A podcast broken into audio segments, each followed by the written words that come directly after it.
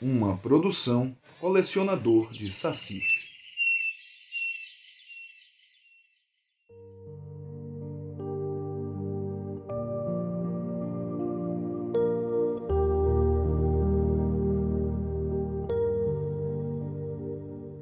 Oi, posso te contar uma história?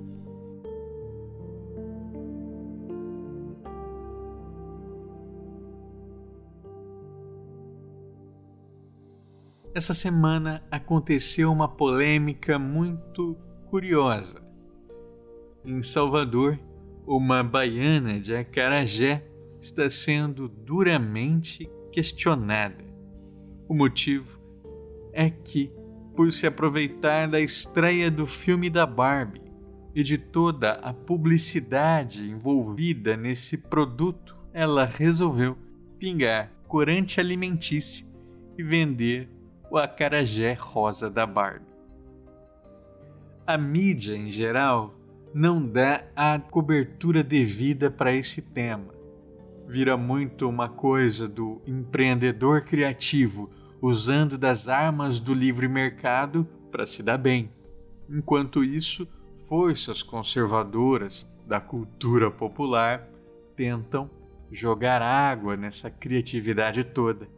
Isso porque grupos, como, por exemplo, a Associação Nacional das Baianas de Acarajé, foram veementemente contra essa manifestação. Isso porque o acarajé é um prato que tem lastro, que tem história. Acarajé é, em última instância, comida de santo, antes de ser um produto. Nesse programa, vamos receber um convidado que vai falar muito melhor do que eu sobre isso. Eu sou Andrioli Costa e este é o Gotas de Folclore uma dose de cultura popular para encantar o seu dia. O acarajé surge com as escravas. Assim que elas foram começando a ser alforriadas, elas começaram a sair na rua para mercar com o passar do tempo, foi surgindo as, as escravas alforriadas, aí elas foram trabalhando para elas mesmas. Foi quando começou a surgir o acarajé. Na época, elas vendiam o acarajé não só para conseguir verba para libertar outros escravos, mas também para fazer oferenda nos terreiros.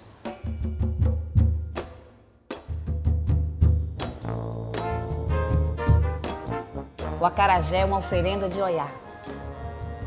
Para a gente do terreiro, o acarajé é como se fosse a hóstia da Igreja Católica, a Santa Ceia dos evangélicos, porque é sagrado, é uma oferenda para um orixá, e um orixá lindo que é Inhaçã.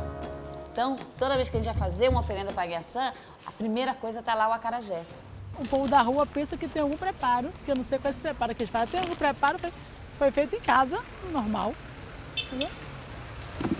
Eu acho que eles pensam que vai ter algum sacrifício em cima, não sei.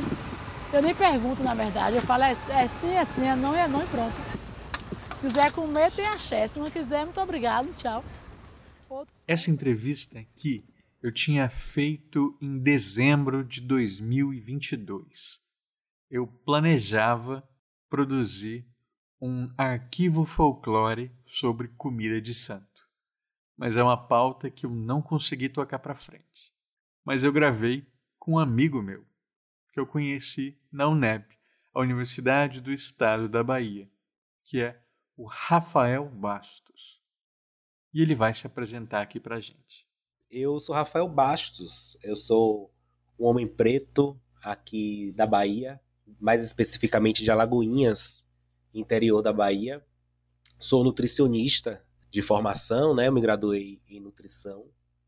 E percorri a minha jornada acadêmica até desaguar aí no mestrado em crítica cultural na Universidade Estadual da Bahia, onde eu fui pesquisar a comida de terreiro, né, a comida de candomblé, para poder fazer um diálogo entre a minha área de o meu lastro de formação, que é a nutrição, e as literaturas e crítica cultural, né? Então eu precisava ter um trabalho que se conectasse Rafael contou que ele já trabalhou em todas as áreas possíveis da nutrição nesses 10 anos de formado.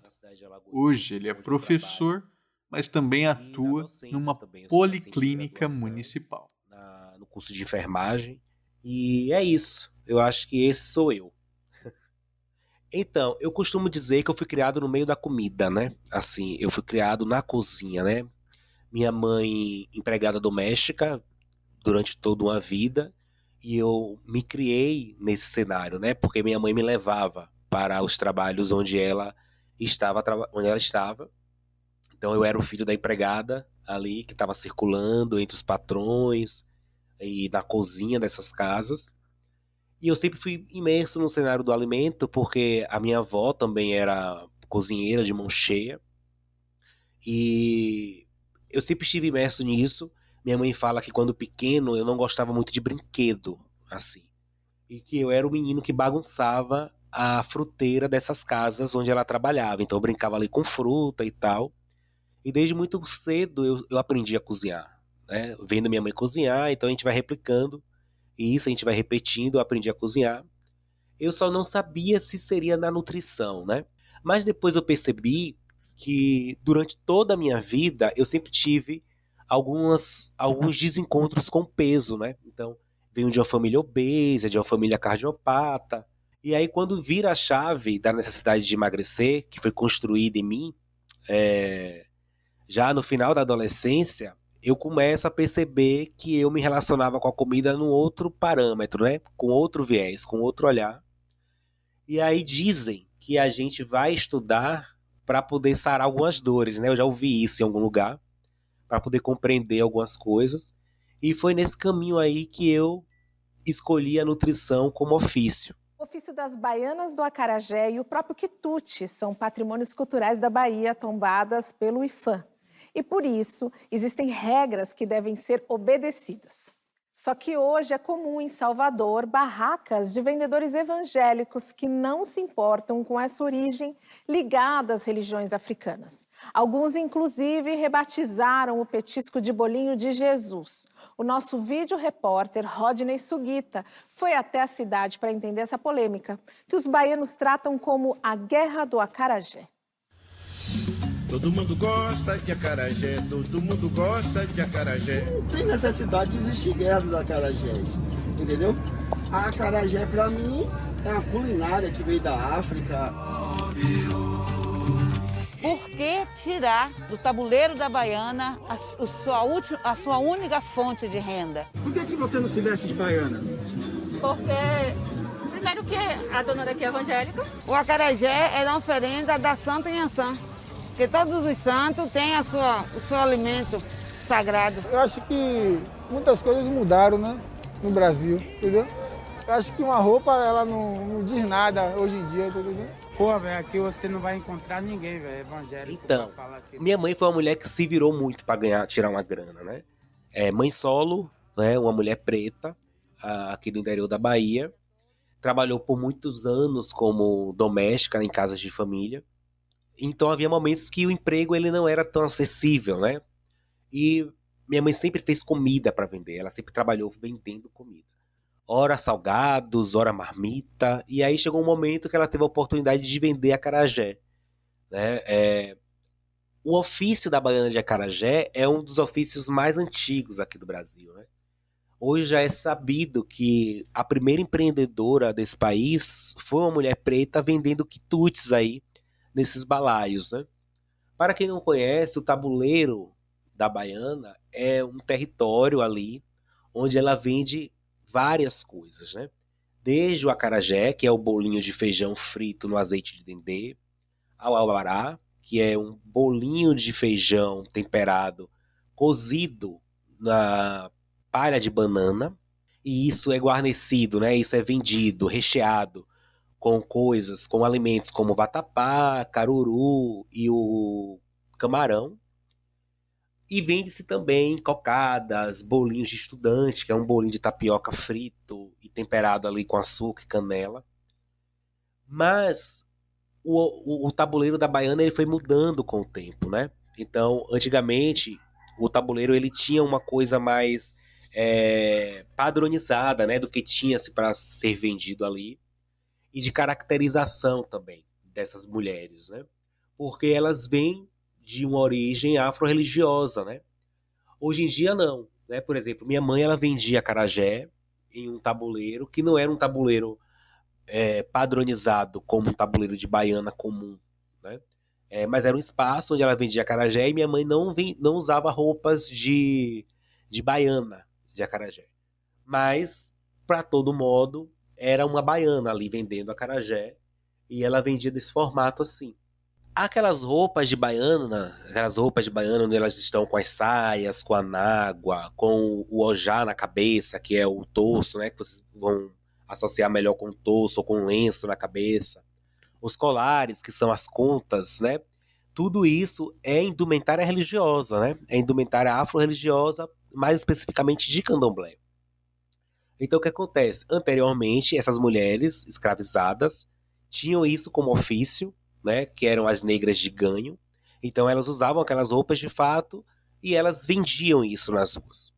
Com o tempo isso começa a se perder, né? Ora porque essas as mulheres que vendem acarajé já não têm mais, já não professam a religiosidade diaspórica do candomblé, né? Porque nós temos também as mulheres que vendem acarajé, mas são pentecostais, por exemplo ou as mulheres que realmente vendem a carajé apenas como um ofício de vender uma comida, né? Uma comida tá Hoje em dia o lastro vai se perdendo. Existem pessoas que não vão utilizar a roupa, pois enxergam o acarajé como uma comida, não pelo seu braço sagrado. Outras vão sim utilizar, mas por uma questão cultural, turística. Respeitam a tradição, mas não professam a fé por uma questão de chamariz. Isso acontece muito nas, em Salvador, por exemplo, né?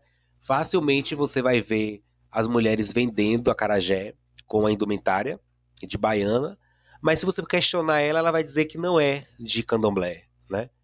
Existem parâmetros, teoricamente existiam parâmetros que fossem que seriam basilares para essa, essa indumentária, né? É, parâmetros religiosos, parâmetros de comportamento, parâmetros de vínculo espiritual com as casas onde se professa a fé. Mas com o tempo isso foi se perdendo, assim, a tal ponto que os pentecostais vendem o acarajé, que é uma comida genuinamente diaspórica, né? É uma comida que ela é ofertada para orixá. Só que eles mudam o nome. Quando eles mudam o nome, é na premissa de que acarajé, o acará, ele é demonizado. Então, se ele é demonizado, a gente não pode comercializar, a gente não pode consumir, a gente não pode se aproximar. Mas aí eu posso mudar o nome desse produto. Eu posso mudar o nome desse alimento, ele se torna um produto, né? Então, eu vendo, eu não vendo acará, eu vendo bolinho de Jesus. Em Yorubá, acará é bola de fogo. Jé é do verbo ajé, que é comer. Por isso o Rafa fala em acará. Hoje existe uma lei que é proibido né, o, a veiculação desse alimento como bolinho de Jesus, mas os pentecostais fizeram muito disso. Né? E aí eu discuto isso no trabalho, que é a perspectiva de que você muda o nome, você nomear as coisas, porque na realidade isso é um conceito até de negubismo, que o, o dominante, o dominador, ele tem a necessidade de nomear, né? De dar nome às coisas. Então, quando eles querem vender um, um, alimento que é demonizado, eles colocam um nome que pode salvar esse alimento para que eles comercializem. Então, eles não vendem a carajé, eles vendem bolinho de Jesus. Né? Então, tem a questão da apropriação cultural indevida aí, né, e perigosa, e do racismo religioso instalado, né, o que é um grande problema nessa questão do alimento, porque uma vez que se demoniza esse alimento, gera-se uma lacuna enorme de afastamento dessas pessoas que consomem esse alimento, que tem isso como algo importante, mas que de repente se afasta das questões religiosas, né? Então, uma vez que eu me converto ao, ao pentecostalismo, por exemplo, eu começo a demonizar esse alimento. Então, não vejo sentido mais em consumir.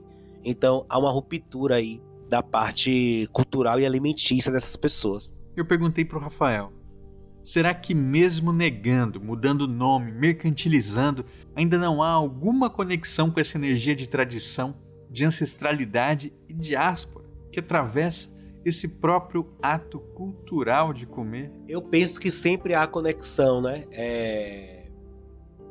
A gente, a gente que é de terreiro, a gente costuma falar que o alimento ele é um elo máximo, né?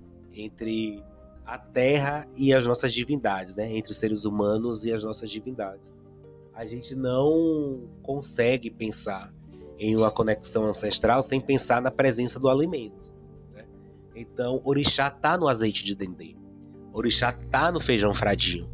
Né? É, a comida é a própria divindade. Então, ainda que essas pessoas não professem a fé, eu realmente acredito que existe ali uma conexão, existe ali uma reverberação de energia do que está sendo vendido, né, do que está sendo feito. Por mais que eles não professem isso como a sua fé, isso meio que passa a revelia. Mas é algo que é muito do olhar de quem professa a fé, talvez, né?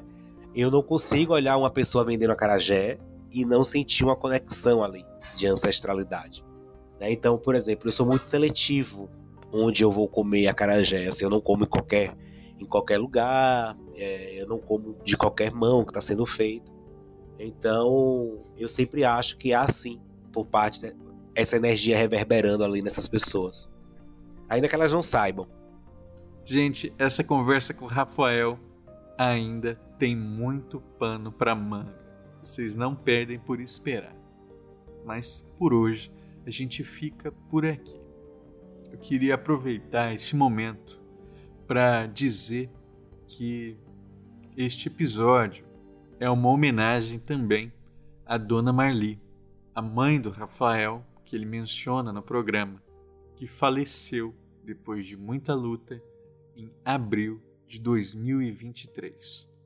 Rafael, para você, para Dona Marli e para sua família, muito obrigado por compartilhar com a gente um pouco da sua história, das suas raízes.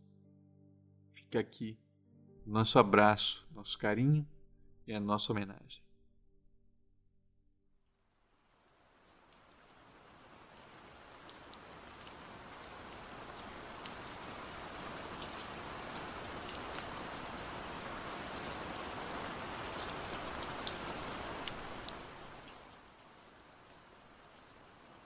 Gostou do programa? Eu espero que sim. Se gostou mesmo, faça como a Nilda Alcarim, que assina mensalmente os planos do colecionador de sacis em padrim.com.br barra saci e no catarse.me barra saci. Considere apoiar você também. Eu já falei aqui, mas quem apoia o colecionador de sacis no seu financiamento coletivo recorrente vai ganhar um brinde muito especial se comprar o nosso baralho. E esse baralho é o jogo de cartas Poranduba, cartas de cultura, que estará disponível em campanha de financiamento coletivo em 7 de agosto de 2023. Acesse catarse.me barra cartas de cultura e se inscreva na pré-campanha para ser notificado e não perder o desconto de primeiro dia. No baralho, nós temos duas cartas saberes representando comida. Temos tacacá e temos feijoada. São cartas do tipo saberes, que funcionam como magias. E a ideia é mostrar que a comida é mágica, ela nos recupera, ela nos regenera, ela está aqui cumprindo esse papel de ser muito mais do que nutrir. Gostou? Acompanha em arroba colecionador de sacis no Instagram e acessa colecionadordesacis.com.br para ler o release de lançamento do nosso card game. Um abraço e até amanhã.